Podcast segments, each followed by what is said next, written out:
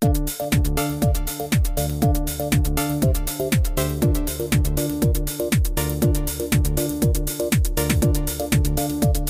están? Qué gusto de saludarlos. Bienvenidos, bienvenidas. Comienza otro episodio de CE Chile, hoy jueves 27 de octubre. No queda nada para el fin de semana XL, extra largo. ¿ah? Se vienen muchos días de, descanso, así que está bien, eso está bien. Y un fin de semana, obviamente, en donde la actividad turística, obviamente, también eh, debiera tener muy buenos números. Eh, este fin de semana que para muchos seguramente está comenzando hoy día, algunos se toman unos días de vacaciones, en fin, y se va a prolongar hasta el próximo martes. Pero nosotros seguimos trabajando y en eso estamos hoy día. Comentario económico nos corresponde como cada jueves. Cristian Echeverría Valenzuela, director del Centro de Estudios en Economía y Negocios de la Universidad del Desarrollo, ya está con nosotros. Cristian, ¿cómo estás? Gusto en saludarte, bienvenido. ¿Cómo estás, Alfredo? Un gusto, un gusto es mío, diría decir, estar aquí. Oye, ¿preparando el, fin de semana largo? sí, nada especial, quedar acá nomás. Muy, oye, en todo caso, es agradable para aquellos que están en la región metropolitana quedarse cuando sale mucha gente. Se disfruta más también Santiago. ¿eh? Sí, en la ciudad no hay un ruido como estar en el campo. Exactamente. Eh, eh, Oye, a propósito, bueno, e, esa, esa quietud, esa paz, esa tranquilidad, que es la que uno quisiera, eh, que se prolongara un poco más, y aquí ya nos vamos a poner más serios para, para conversar. Eh, fíjate que estaba viendo informaciones, números, estadísticas, eh, pero esas estadísticas quedan de lado cuando uno las humaniza. ¿Y a dónde voy? El tema de la delincuencia, el tema de la seguridad que lamentablemente este último tiempo, yo diría este último tal vez par de años, eh, Cristian, tu, eh, tu, memoria es mejor que la mía, eh, Chile está viviendo una escalada que pareciera no tiene cómo detener. Y no solamente en lo que significa esto, que por supuesto es importante, la seguridad para cada uno de nosotros, sino lo quiero trasladar al tema económico. cuando uno ve que una micro, pequeña empresa, una mediana empresa es uh, violentada, es asaltada, eh, destruido un, lugar, ¿no cierto?, de trabajo que genera, por supuesto, fuentes laborales, eh, va uno incorporando distintos ingredientes eh, socioeconómicos eh, que la verdad tienen un impacto tremendo en el desarrollo de un país cristiano.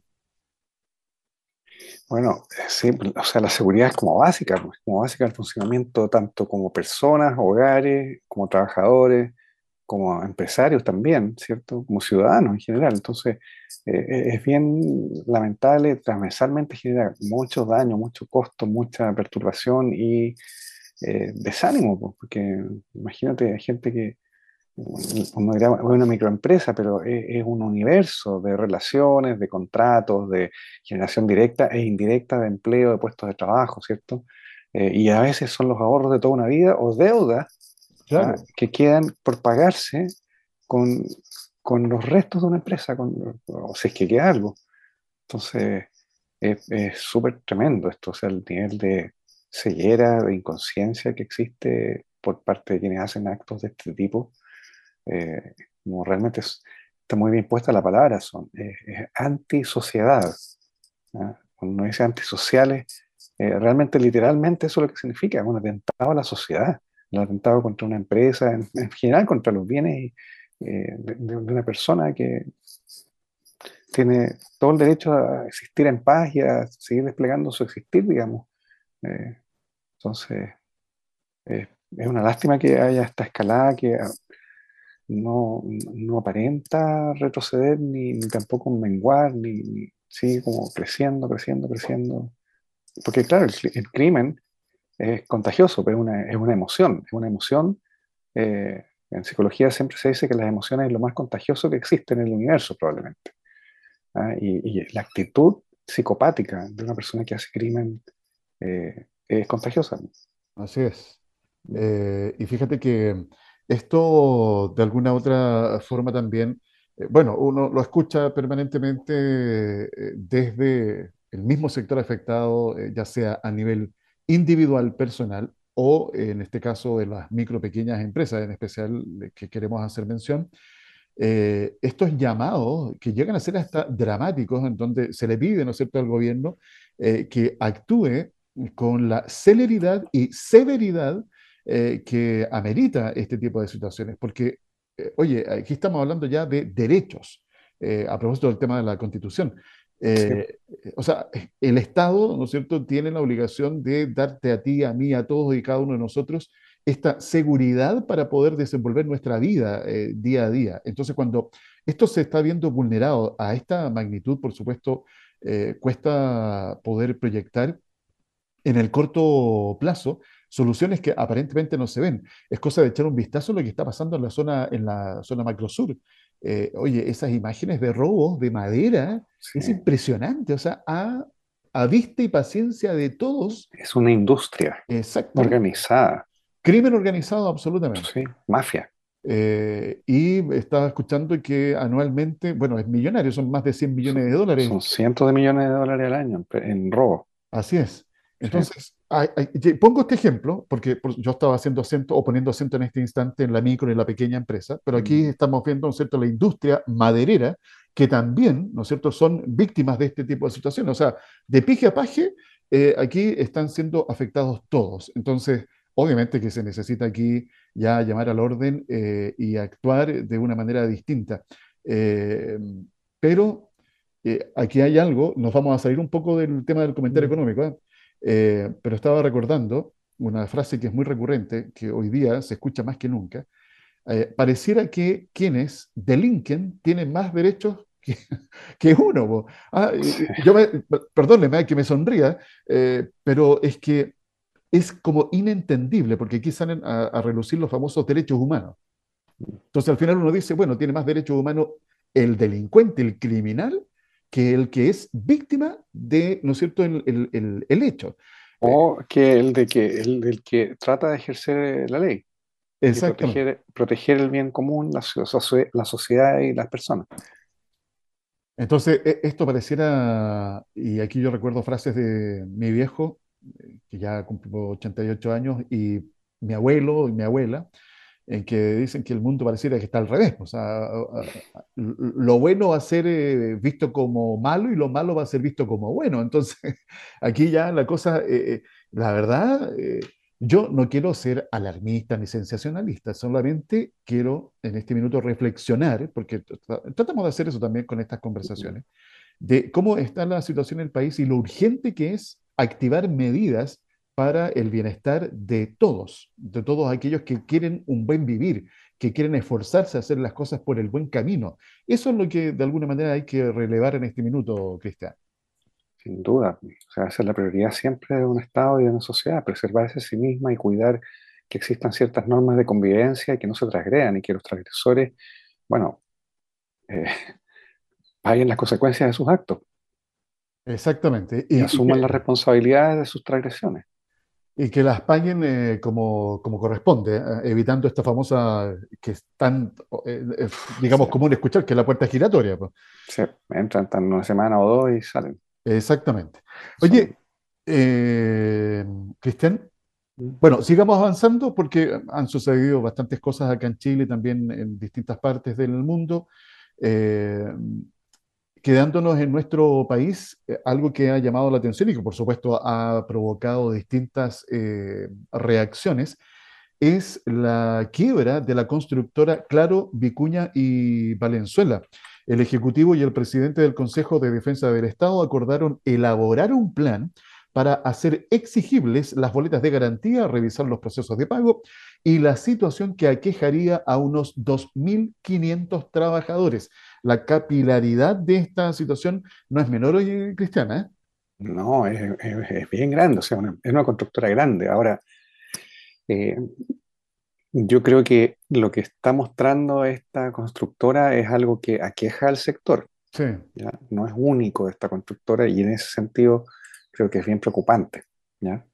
porque este es como un caso emblemático, pero eh, el sector construcción está complicado muy complicado y es un sector importante dentro del Producto Interno Bruto, dentro de la contratación y de los encadenamientos indirectos a un montón de servicios y provisión de insumos. Exactamente. Es un sector súper importante en sí mismo y importante también por los vinculamientos que tiene con el resto del sistema económico. ¿Y, y por qué está complicado el sector de construcción? Por varias razones. Primero, eh, la, la, la mini recesión que tuvimos del estallido social, luego el COVID generó problemas tanto para las ventas como para la disponibilidad de trabajadores. ¿ya? Y adicionalmente, eh, fue una bendición todos esos créditos que se otorgaron en ese momento con apoyo del Banco Central, con, tasas tasa súper bajas, pero eh, fueron hechos sobre la base de que había una recuperación de una especie de normalización de actividades y de la capacidad de generación de ingresos del sector para servir sus deudas. Eh, y eso no está ocurriendo porque, por una parte, la economía está entrando en una recesión, chica, pero igual recesión, y el sector construcción es muy sensible al ciclo económico en sus ventas. Y en segundo lugar, porque eh, el aumento de tasas de interés eh, de las tasas hipotecarias eh, ha disminuido severamente la demanda por viviendas nuevas y departamentos. Entonces, en el fondo, su capacidad de generación de ingresos está mermada por la recesión y las altas, tasas de interés, y por otro lado, las deudas siguen vigentes. Y agrégale a eso, Cristian, mm. con la inflación, cómo han subido además ah, los materiales de construcción. Sí, sí. Eh, porque, eh, yo estaba escuchando, o sea, no escuchando, leí un par de artículos la semana pasada, creo que fue. muchas constructoras estaban tratando de eh, volver a, rehacer contratos porque las condiciones al sector constructor, construcción le cambiaron, sobre todo con esta alza en, los, en los precios. Entonces, es una situación bastante compleja. Y eh, la verdad que, bueno, el hecho de que hoy día el gobierno esté aquí de alguna u otra manera haciéndose presente, releva eh, la importancia que tiene este tipo de situaciones, lo que tú estás describiendo, porque no o sea, este es un caso. Lo que pasa es que tiene mayor caja de resonancia porque es una de las grandes empresas constructoras, estaba leyendo por ahí, que se ponen en cuestionamiento eh, que podrían paralizarse más de 300 contratos que pueden presentar dificultades de concreción. O sea, es menor. Mira, eh, para dar una idea de la dificultad del sector construcción, hay un, hay un parámetro que es el índice de precios de materiales de construcción, ¿ya? que eh, muestra que, por ejemplo, para la construcción de edificios, los materiales e insumos en, durante, en 12 meses, a febrero del 2022, que es el dato más reciente, no lo actualizan todo el tiempo, pero eh, habían subido más del 30%. Eh, para obras civiles, obras especializadas de construcción, también en torno al 29,5%. O sea, eso es eh, más del doble de la inflación, básicamente. Entonces, aunque hayan sido los contratos hechos en UF, con contrapartes públicas y privadas para construir un puente, una carretera o un condominio, lo que fuera, ¿cierto? Eh, esta inflación es más del doble que la variación de la UF en los costos. Entonces, claro, el pago está en UF, pero los costos subieron el doble que la UF. Eso significa que desapareció, o sea, que incluso las obras salen para atrás ahora. Exacto. o sea, en, involucran pérdidas, que terminar una obra involucra pérdidas para la empresa. Eh, entonces es complicado eso, muy complicado. Em, una situación como esta eh, me hace recordar eh, crisis que mm. se han vivido en distintas partes del mundo una tal vez de las que más uno recuerda por lo que significó eh, la crisis subprime, eh, eh con la intervención del gobierno norteamericano en poder ir a recuperar eh, a, la, a, la, banca. ¿Tú crees que con este tipo de situaciones, como lo que se está viviendo en Chile con el sector de la construcción, guardando las proporciones, se pueda tener este tipo de, instancias en donde el, gobierno intervenga para evitar un mayor descalabro en la, economía? Ah, mira, a ver, eh, si este fenómeno de esta constructora que quebró se empieza a multiplicar en lo que viene este año, sin duda que se va a generar algún problema de estabilidad financiera y de eh, incumplimiento de pagos a, los bancos. Y eso puede tener consecuencias eh, de, desestabilización del sistema bancario financiero. ¿ya? O sea, sin ser la crisis subprime en escala y magnitud, pero es una versión mini, puede llegar a ser una versión mini. En que aquí es distinta la razón, no una especulación del precio de la vivienda que la llevó a duplicarse y que se endeudaron con cargo de eso. Aquí no se trata de eso, sino que una situación de normalidad fue severamente perturbada por una mala secuencia de cosas desafortunadas eh, que han llevado a que los costos de, de, construcción hayan subido un 30% en un contexto inflacionario, que las tasas de interés además subieron y que además venían arrastrando deudas importantes. Eh, entonces, eh, bueno, siempre está la pregunta de hasta dónde interviene un gobierno, porque también eh, es cierto que los recursos son limitados y que uno podría contraargumentar, bueno, la vida es la vida, los negocios son negocios y los que se meten en negocios saben también los riesgos que están tomando. Y estos eventos ocurren una vez cada 100 años, pero esta vez ocurrió. Eh, Tendremos que... Decirlo así, pero, pero porque un gobierno también tiene prioridades sociales, de, o sea, piensa, las elecciones aquí, ¿de dónde destino recursos? ¿Ah? ¿A salvar empresas del sector privado o a resolver el déficit habitacional y de salud? Sí, e, exactamente. Sí, e, e, es que no es menor, es bastante complejo y sobre todo para un eh, gobierno un Estado como el nuestro, en donde la abundancia de recursos no es precisamente lo que nos destaca. No, está, bueno, ya está partiendo marcha atrás, digamos, con deudas adquiridas, en endeudamiento externo adquirido durante la pandemia, un montón de políticas ambiciosas en lo social, producto del cambio de gobierno y la agenda que, que responde a las necesidades sociales también. Entonces, como que este tipo de situaciones es de esas situaciones en las cuales no es suficiente la, acción del gobierno, debe haber alguna especie de acción también de, los acreedores. Es decir, flexibilidad, flexibilidad, renegociación, reestructuración, asumir parte de una pérdida, eh, en fin, repartirla. Pero tiene que haber una... Porque esto yo creo que es un ejemplo y, mira, creo que no me voy a equivocar, pero vamos a tener más noticias por el lado del sector construcción en, estos próximos 12 meses. Eh, yo creo que sí, porque uno mirando hacia atrás, ya son varias las constructoras que o eh, han quebrado o se han tenido que acoger a esta reorganización eh, porque los números no están, no están dando, así que habrá que seguir con atención. Eh, lo que pasa con el sector construcción. Oye, conectémoslo con dos, dos temas más. Uno de, una de las consecuencias que va a tener lo que está pasando con la constructora Claro Valenzuela. perdón, voy a, decir bien el, el, el, nombre porque si no después me van a, me van a retar es la constructora Claro, Vicuña y Valenzuela. Una de las tantas consecuencias es que esto podría provocar el despido de más de 2.500 trabajadores. ¿Con qué lo quiero conectar, eh, Cristian? Con la, salió un, número, hoy día lo, conocimos, ayer en realidad se conoció, lo que está pasando con el empleo en el Gran Santiago.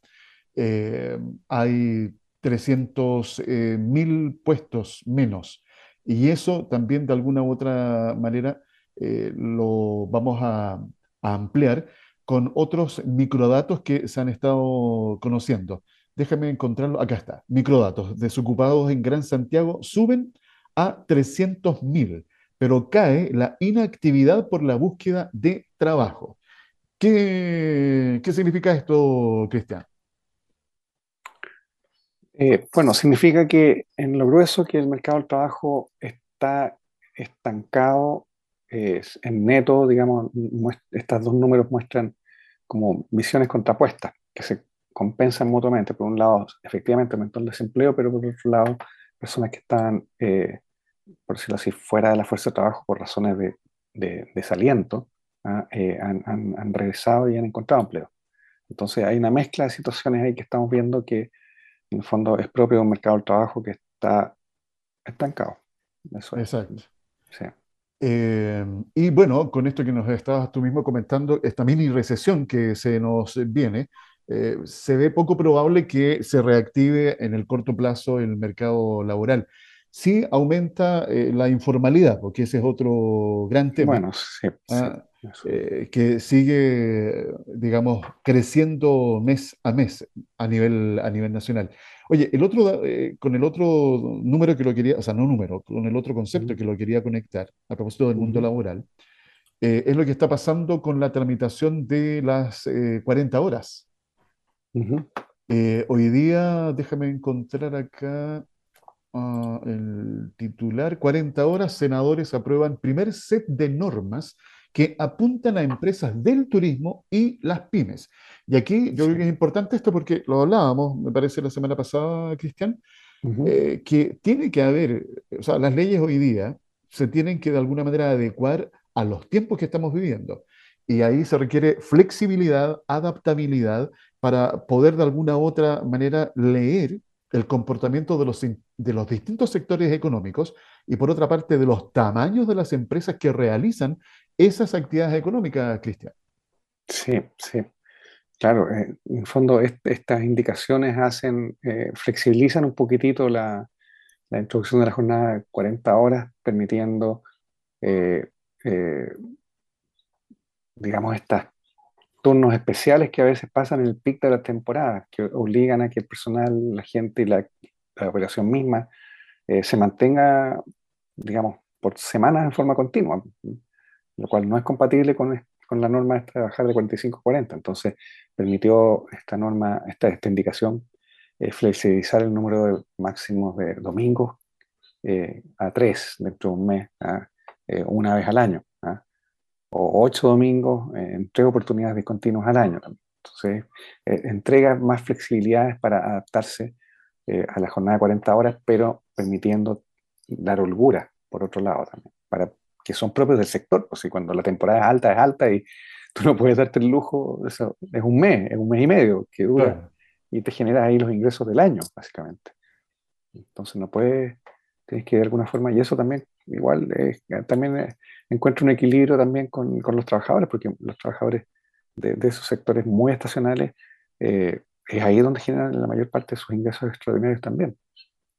Eh, sí, eh, exactamente. Estaba también pensando a propósito de, todo lo que está sucediendo en el tema laboral, con estas también eh, eh, leyes que de alguna forma van en el camino de ir adaptándonos a los tiempos que nos toca vivir, en donde la transformación digital eh, llegó y, y digamos que de alguna manera irrumpió de manera muy muy agresiva en cuanto a la rapidez en Mm, pandemia. Y eso también nos lleva a que hoy eh, países como Estados Unidos, que están viendo ahí cómo la economía eh, gig, que está relacionada con aquellos trabajadores independientes que trabajan, ¿no es cierto?, Eh, vinculados con plataformas eh, mm, virtuales. Situación que, por supuesto, no solamente pasa en Estados Unidos, sino que también está pasando en todo el mundo. Pero a lo que voy es que se tiene que ordenar esto, se tiene que regular, porque aquel trabajador independiente que toma esa opción eh, puede ser que lo tome como una segun- un segundo trabajo o un segundo ingreso, o tal vez haya otras personas que toman, ¿no es cierto?, este tipo de actividades, este tipo de trabajos, porque es la única opción que tienen. Entonces, son dos situaciones distintas, pero que a la vez tienen que de alguna u otra forma estar reguladas. Estar reguladas. Entonces, el tema aquí eh, jurídico eh, también se tiene que hacer eh, presente en cómo se van ordenando este tipo de nuevas situaciones que se van presentando en el desarrollo de las economías, eh, pero que tiene que también, de alguna manera, cuidar todos los aspectos para que el desarrollo de esa actividad que una persona va a desarrollar sea de manera protegida, Cristian. sí, que, que esté de acuerdo a los estándares y los valores de la sociedad actual y no de la sociedad de hace 50 años. E- Exactamente. Eh, y en eso todavía nos queda por avanzar, ¿eh?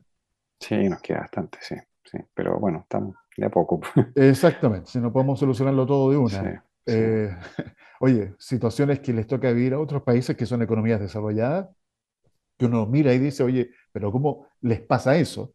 Bueno, no es que uno quiera minimizar lo que pasa en Chile, sino también entender de que hay situaciones complejas que no son eh, muchas veces fáciles de solucionar. Oye, a propósito de eso, eh, de situaciones que pasan en el exterior, una, una, a ver, yo diría, no quiero decir la palabra aventura, pero una instancia que vivió el Reino Unido con Liz Truss, eh, que se despidió, ¿verdad?, hace ya algunos días del Reino Unido, diciendo y comentando que había sido un enorme honor, enorme honor eh, servir al Reino Unido. Eh, esto rompió récords porque creo que escuchaba en, tiemp- en- en tiempo real su, mandato no estuvo más de 30 días. Dicen 45 días. días en el total, pero en lo efectivo, con suerte, fueron 30 días. Entonces, eso también revela eh, situaciones como la que está viviendo el Reino Unido, que además, con el tema de la salida del Brexit, eh, ellos también están viviendo un proceso bastante complejo, Cristiana.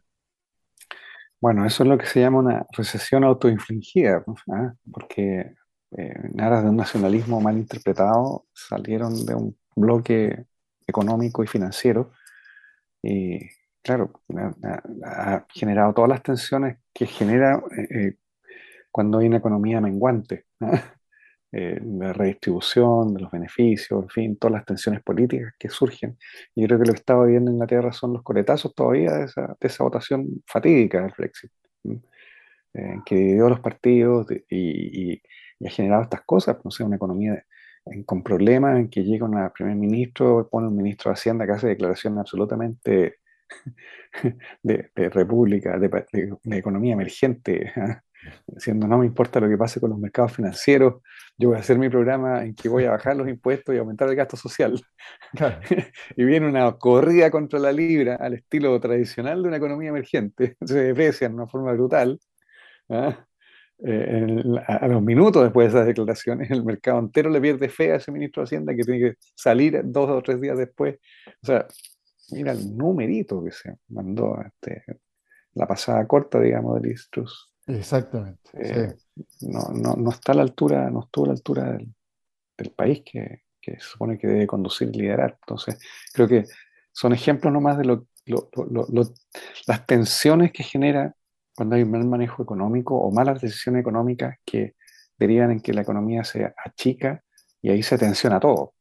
Todo el juego político, todo se, se desvirtúa y, y, ya empieza los populismos casi, porque en el fondo Sí, y, eso creo que es un aprendizaje para nosotros, de que no hay que descuidar la economía, no hay que descuidar la empresa, no hay que descuidar la productividad, el empleo, las cosas básicas, porque sin esas cosas no existe nada después. No hay capacidad de hacer políticas sociales, no hay capacidad de mejorar la educación, la salud, la vivienda. Eh, sin desarrollo económico, sin incentivar las inversiones, eh, difícilmente se puedan lograr, ¿no es cierto?, todos esos cometidos. Oye, a, propósito de, de, activar eh, economía, eh, estaba leyendo que mm, ya hubo declaraciones de parte del gobierno en cuanto al TPP-11, mm. que de aquí a fin de año estén o no estén todas las side letters, estas cartas bilaterales, se, se activa. Esperemos que eso sea así, porque, bueno, esto requiere también, eh, Cristian, a propósito de lo que estamos conversando, toda la situación compleja que está viviendo no solamente la economía en Chile, sino a nivel planetario, eh, cada instancia que uno tenga para poder ir activando la economía, salvaguardando, por supuesto, eh, los intereses del país, hay que abrir las puertas y hay que seguir avanzando.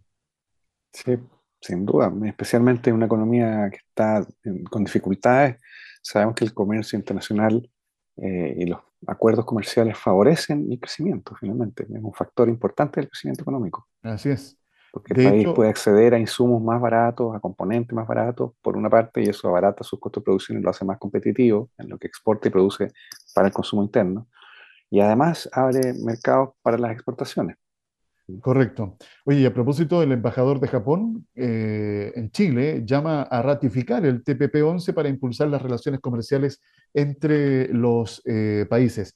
Eh, y eso de alguna u otra manera también hay que mencionar cómo varios otros países están observando, mirando lo que pasa con el TPP-11 porque tienen ganas de también de incorporarse a este acuerdo que representa también un crecimiento importante, no solamente para las exportaciones, eh, sino lo que tú comentabas, tener también acceso a precios más competitivos de lo que uno podría importar. No, y además subrayar que es un acuerdo comercial con la región económica del planeta que tiene las mejores perspectivas de crecimiento en los próximos 50 años. No es menor ese, ese No, dato. sí. O sea, es la región que tiene el, el futuro esplendor, digamos, en lo que es crecimiento económico y, y apertura de mercado y despliegue de posibilidades.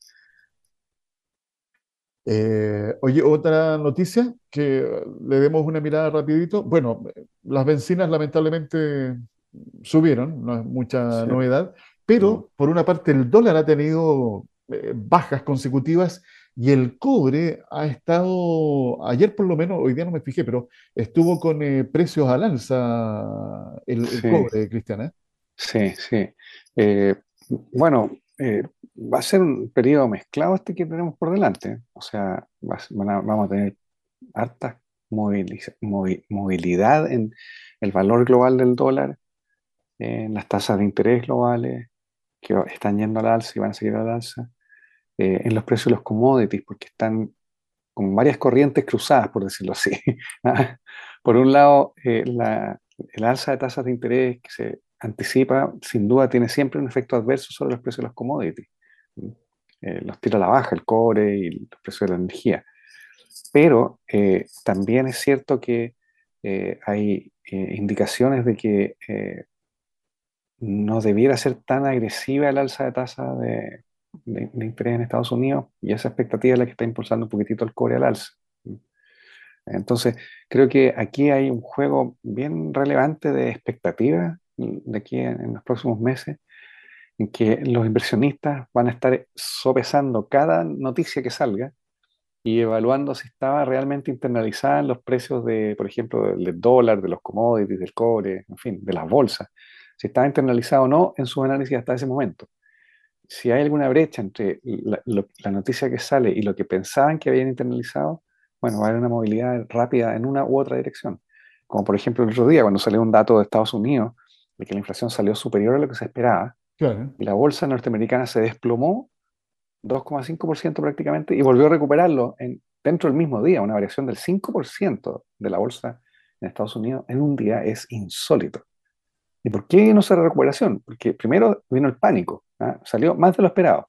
¡Fum! Todos vendiendo al mismo tiempo, pero de repente se dieron cuenta, uy, pero parece que lo habíamos incorporado. Entonces, compraron en la bajada y eso hizo que los precios repuntaran. Entonces, esas cosas las vamos a ver muy seguido. ¿ah? Eh, mercados nerviosos sobre reaccionan ante cualquier cosa re- primero y después piensan. Claro. En realidad no son los, tiritón. no- además no hay agentes detrás, sino que hay computadores, algoritmos nomás que dicen si la inflación sale por sobre, vende. ¿Ah? Y eso en masa. ¿ah? Y después vienen los analistas y, ajustan los- ah, las, las- las reglas de decisión o, meten mano por sobre. So- sobrepasan al computador, ya corren al computador por el lado y empiezan ya a decir, ya, oye, párenle, si ya habíamos, esto está internalizado. Entonces, Marcha atrás. todas estas ¿ah? cosas te lo digo anecdóticamente, pero eso es lo que pasó. Sí, claro. No, y, y- buena la, la explicación de esta manera para entenderlo de mejor forma, como es habitual. son tan volátiles los precios de los commodities, Sí, el, pues, el cobre, claro, es porque es por esto. es por esto mismo. Oye, bueno, el tiempo ya nos alcanza, como siempre, gracias, eh, Cristian, por estos minutos de conversación. Un buen fin de semana largo que se nos viene, ¿ah? Muchas gracias, igual para ti, pues. Nos encontramos la próxima semana, si Dios quiere. Eso, gracias, Alfredo. Eh, siempre la conversación grata junto a Cristian Echeverría Valenzuela, director del Centro de Estudios en Economía y Negocios de la Universidad del Desarrollo, que nos acompaña cada semana aquí en CE Chile. Conexión Empresarial es un espacio radial de encuentro de los distintos actores económicos de nuestra sociedad, motivando a los emprendedores y empresarios a encontrar soluciones a sus inquietudes por medio de la información precisa en el tiempo justo.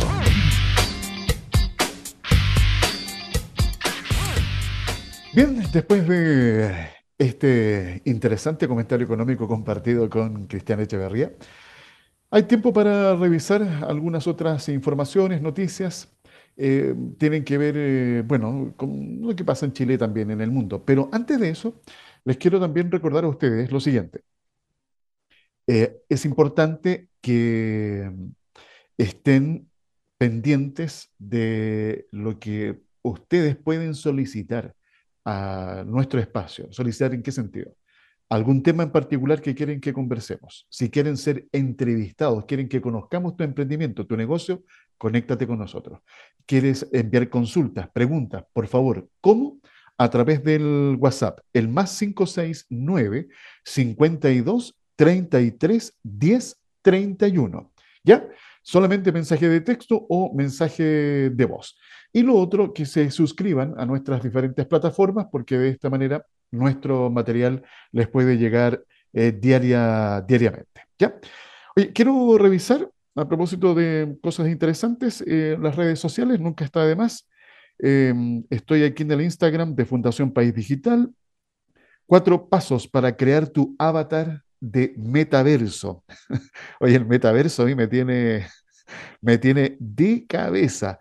Desde hace un tiempo, eh, Meta permite crear avatares actualizados y personalizados en 3D para sus aplicaciones de Facebook e Instagram, los cuales permitirán avanzar a la implementación de sus servicios en el metaverso. Eh, puedes crear hasta tres avatares diferentes para Facebook, Instagram y Quest, siguiendo cuatro simples pasos. Eh, si quieren conocer más, bueno, vayan ahí a las eh, redes sociales de Fundación País Digital. También les quiero contar que mm, el 30, el próximo 30 de octubre, hay un festival popular. Festival popular. Está buena la, combinación de, palabras. ¿ah? Es el festival, ¿no es cierto? Eh, popular. Van a estar grupos como Congreso, Macha y el bloque depresivo, Evelyn Cornejo, portavoz, Antonio Monasterio, qué sé yo, mucha actividad. Eh, esto va a ser eh, Cernatur Valparaíso, está en las redes sociales la información, 30 eh, de octubre. Eh, toda la información, por favor, www.festivalpopular.cl. ¿Qué más? Déjenme, déjenme revisar. Es entretenido esto de las redes sociales. ¿eh? A mí, la verdad que no soy muy asiduo a esto, pero cuando se trata de buscar información para compartir con ustedes, eh, eh, aquí cobra relevancia. Oye, como se viene el fin de semana largo, aquí estoy en el Instagram de Cernatur Valparaíso y región de Valparaíso, para que vayan y disfruten de la quinta región con todas sus atracciones atractivos eh, que ofrece en todos eh, los distintos ámbitos. ¿ah? Eh, ustedes pueden ver y revisar dónde ir. Está el litoral de los poetas, en toda la provincia de San Antonio, está Viña del Mar, Valparaíso, la región de... Bueno, los interiores, me recuerdo haber conversado con algunos representantes ahí en la región de Aconcagua, ¿se acuerdan? en donde también hay mucho turismo para realizar y disfrutar. ¿Qué más? Eh, el sábado 29 y domingo 30 de octubre tenemos la vigésima novena versión Día del Guaso, Centro Cultural y Museo Pedro Aguirre Cerda, ¿ya? Eh, adhesión, dos mil pesos. Qué bueno está. Eh, menores de 12 años, entrada liberada. Toda la información, reitero, pueden encontrarla en las redes sociales de Cernatur Valparaíso, Cernatur-Valpo. Ya, ¿qué más? Eh, tengo por acá, eh, había una noticia que se las quería compartir, eh, porque tiene que ver con una, con una, convocatoria que la pueden encontrar en nuestras redes sociales, ¿ah? de Conexión Empresarial Chile, puede ser en Instagram, en, en Twitter, es una convocatoria que está haciendo Corfo, ¿ya? Para que ustedes también tengan ahí claridad de cuál es la fecha última eh, porque hay una nueva, hay una nueva convocatoria para los emprendedores. Así que redes sociales de Conexión Empresarial o vayan a corfo.cl. ¿De acuerdo? Ya. Vamos a seguir revisando más noticias porque hay mucha información. Los elogios mutuos entre el MOP y la Cámara Chilena de la Construcción por esfuerzos en conjunto para reactivación del sector. Se tomó el peso en este gobierno de la situación y se empezó a trabajar de una manera tal de acelerar, señaló el presidente de la Cámara Chilena de la Construcción, respecto a la crisis que enfrenta el sector. En tanto, el titular del MOP adelantó que esperan tomar nuevas medidas para enfrentar la situación. ¿Qué más podemos destacar? Déjenme ver por acá. Marcel, el ministro de Hacienda, dice que con indicaciones royalty sería menor, menor al de Perú y Australia. Se asegura un retorno sobre el capital relevante. En contraparte, el presidente de la Sociedad Nacional de Minería calificó de preocupantes las modificaciones presentadas por el Ejecutivo y advirtió que éstas pueden afectar la competitividad del sector. Una de las... Eh, ah, no, esta noticia la habíamos hablado con Cristian, que tiene que ver con las 40, las 40 horas. Comisión de Trabajo del Senado aprueba parte del paquete de medidas enfocadas en pymes se avisó la, perdón, se visó la creación de programas de cumplimiento asistido para que las empresas puedan solicitar fiscalizaciones voluntarias y así prevenir o corregir infracciones laborales sin exponerse a multas de forma inmediata. Oye, ayer también escuchaba que, bueno, ahí estaba el titular, que el ministro de Economía, eh, Nicolás Grau, sufrió una trombosis pulmonar de bajo riesgo y subsecretaria Petersen asume como ministra subrogante de Economía. Se informaba que el ministro se encuentra bien con un tratamiento médico simple y se le ha indicado reposo por una semana. Eso así eh, entregaron como información desde el propio ministerio. Finanzas de los hogares chilenos. El 57% tiene alguna deuda y créditos representan el 49% del PIB.